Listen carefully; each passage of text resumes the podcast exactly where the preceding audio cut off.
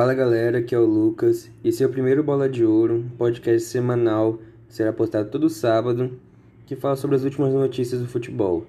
E também, esporadicamente, na quarta-feira principalmente, é, será postado um, um vídeo extra sobre é, comparações, sobre algo a mais do futebol, não só as últimas notícias, como quem é melhor, Cristiano Ronaldo ou Messi, Neymar, futuro do Brasil, é, quem vai ganhar a próxima bola de ouro, e entre outros assuntos.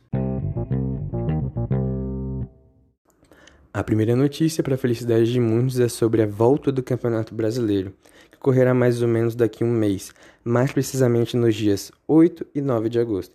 8 de agosto os times da Série B voltarão à ação, 9 de agosto os times da Série A voltarão à ação. Estima-se que, de acordo com o cenário da pandemia atual e uma possível previsão, que ele se encerre, que o campeonato se encerre em fevereiro de 2021. A notícia foi declarada depois de uma reunião que ocorreu no dia 25 de 5 de 6 de 2020 com os membros da CBF e com os diretores, organizadores e representantes de cada time, tanto da Série A quanto da Série B. Parece que o que foi discutido e que foi colocado em pauta na reunião é basicamente o equilíbrio entre os impactos financeiros da parada do futebol, desse tempo que o futebol está parado, e as relações da, dos números de infectados, de mortes e de contágio do Covid-19. E parece que o que mais pesou na balança foi a questão do dinheiro, a questão dos salários, a questão da, de como eles iam conseguir dinheiro.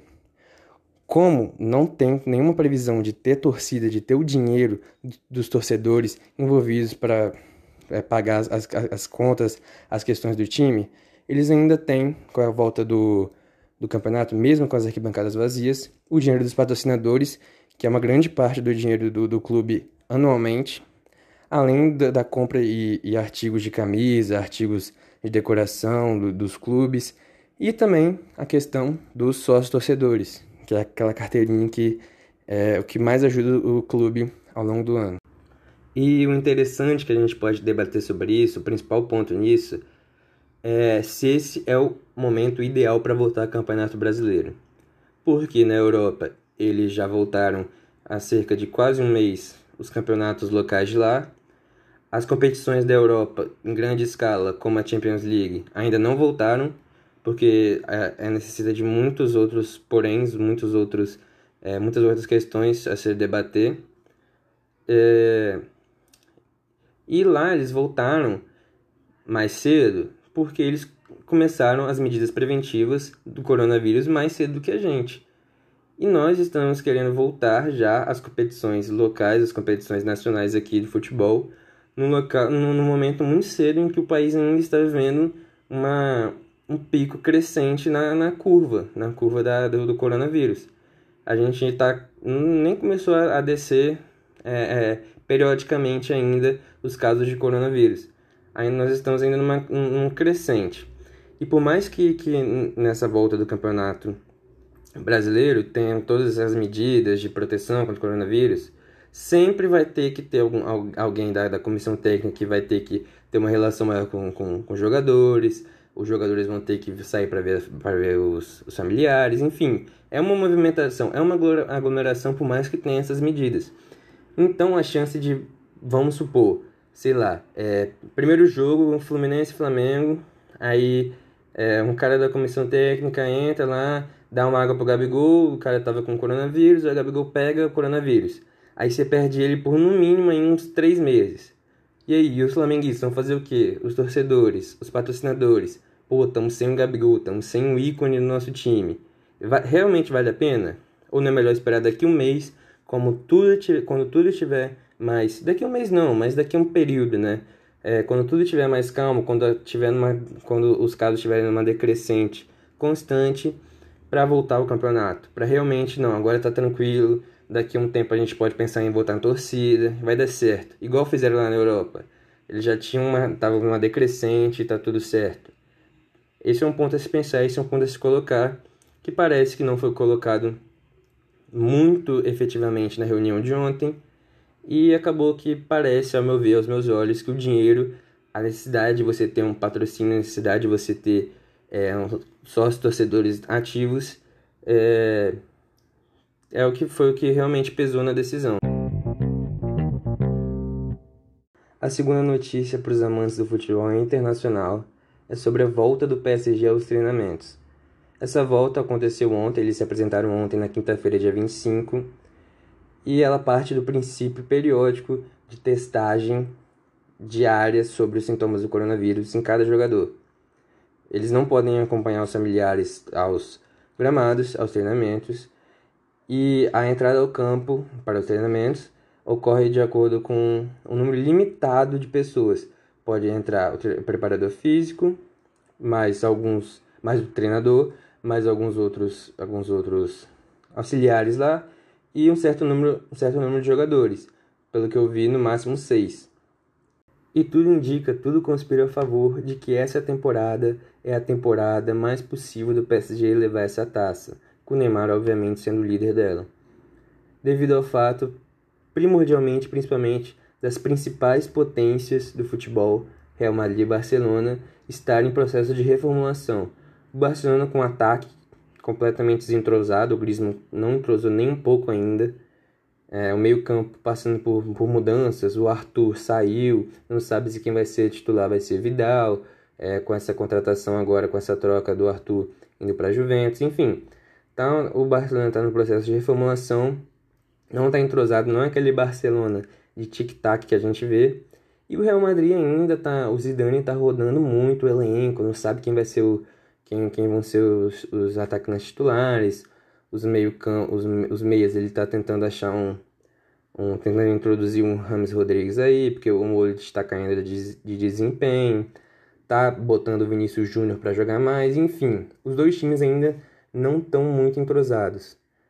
E aí você tem o PSG, que sobe como a principal potência para ganhar, juntamente com o Bayern de Munique, com Lewandowski, artilheiro absurdo, fazendo mágica no gol atrás de gol, um, um time já entrosado, um time com, com meio campo muito forte, um time com uma defesa sólida. E ele sendo a bola de ouro, obviamente a moral dele vai crescer, porque ele vai é, chegar no Brasil com uma Champions carregando como 10, como como líder, outra Champions sendo coadjuvante importante, fazendo gol decisivo na final, uma bola de ouro, que isso já dá uma moral, porque daí ele já vai estar na mesma prateleira de Ronaldo, de Ronaldinho, é, querendo ou não, de Rivaldo.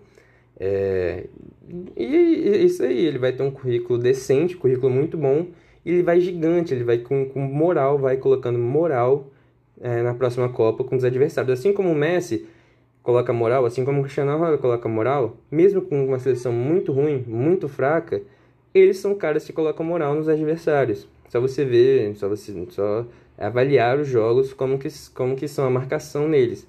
Ninguém vai ninguém chega né, num desses caras, num desses caras de alto nível com muita força, com cara, vou matar esse cara. Não. Eles, eles têm, eles chegam duro, mas chegam com respeito. E o Neymar ainda não tem esse respeito. Ele ainda cai muito, os caras os jogadores batem muito nele, e ele cai, e é isso. Quando ele conquista mais respeito com essa conquista do PSG, com essa bola de ouro, se tudo é, é correr bem de acordo com o que foi abordado aqui, ele ninguém mais vai ter, ter, esse, ter esse desrespeito absurdo com ele. E isso como para a seleção, para uma tão sonhada, tão sonhado Hexa, é o, eu, eu, eu avalio como o primeiro passo. A última notícia, também é mais importante da semana, é a conquista da Premier League antecipada pelo Liverpool. Eles conquistaram 86 pontos, mais de 20 pontos do segundo colocado Manchester City e perderam apenas um jogo nessa temporada absurda. Para o Manchester City ainda continuar na briga, que seria um longo caminho a ser traçado ainda, eles tinham que vencer o Chelsea na última, no, na última quinta-feira. Como não conseguiram fazer isso, automaticamente, pelo saldo de, pelo, pelo saldo de vitórias, o título foi dado ao Liverpool, mesmo sem estar em campo. Foi dado por antecipação e foi o primeiro título de Premier League do Liverpool, porque o Liverpool tinha diversos outros, porém na Copa da Inglaterra, na, na Liga, na verdade, na Liga da Inglaterra, é, antes de ser nomeada Premier League, antes desse novo modelo de, de, de competição. E o City, o Guardiola, na verdade, como um dos melhores, se não o melhor treinador do mundo, é, com um elenco absurdo desse, ele já tinha noção, ele já foi sincero antes da, da partida, ele falou, como nós como nós vamos ter um jogo, jogos importantes é, a partir da, desse final de semana com a Copa da Inglaterra, e realmente é, os principais times, tanto Leicester, quanto Chelsea, quanto Manchester City, quanto Liverpool, todos eles estão na Copa. Não, na verdade o Liverpool ele foi eliminado. Todos os outros, os principais times, eles estão na briga da, da Copa da Inglaterra, que é uma coisa que é realmente possível. O Manchester City, vendo que tinha mais de 20 pontos a ser traçado, eles nem. O Guardiola falou: não, a gente nem vai priorizar tanto. E daí, como o Agüero se machucou na última semana, no primeiro jogo de, de, de volta da, do coronavírus, eles jogaram. E, e, tinha o, o Gabigol, Gabigol não, o Gabriel Jesus como principal centroavante, como centroavante de confiança do Pep Guardiola. Guardiola preferiu poupar ele pro. pro para o jogo da, da Copa da Inglaterra. O Manchester City atualmente é um time melhor que o do Chelsea, porém entrou sem peças fundamentais, principalmente sem um centroavante de ofício. Com isso, cada vez mais sofrendo pressão, sofrendo pressão, e com a defesa com o Fernandinho, o cara do 7 a 1 o cara que fez gol contra né, na, num jogo decisivo na Copa de 2018. É, ele, a defesa do Manchester City fora de ritmo, acabou que entregou o primeiro gol. É, o Manchester City não conseguia criar não conseguia criar, até que o Kevin De Bruyne, um dos melhores meio-campos do mundo, é, é, se não o melhor, convenhando que você tem o, o Tony Kroos, você tem o, o Sérgio Busquets, mas com certeza aí um dos melhores. Ele fez um gol completamente improvável de falta, muito longe, um, um gol muito bonito. Só que daí, é, jogo passando, jogo passando, outra bobagem da zaga e tomaram outro gol. É, o Fernandinho dessa vez colocou a mão na bola, foi expulso, enfim, praticamente acabou o jogo. Antes disso, o Guardiola ainda tinha colocado o Gabriel Jesus e o Davi Silva para tentar dar um, dar um help, só que era tarde demais. E acabou que depois desse jogo, o Liverpool ficando campeão com várias rodadas de antecedência e com uma, uma jornada muito grande. Com parênteses que o Liverpool já está eliminado da Copa da Inglaterra e também é, da Champions League. E é isso, galera. Esse foi o primeiro Bola de Ouro. Eu espero que vocês tenham gostado. Se vocês gostaram, é, se possível, compartilhe aí, por favor. E se tiver alguma coisa que eu não fui bem, alguma coisa que vocês queiram é, avaliar como uma crítica construtiva, é, será muito bem-vindo. E é isso. Um beijo no coração de todo mundo. Valeu!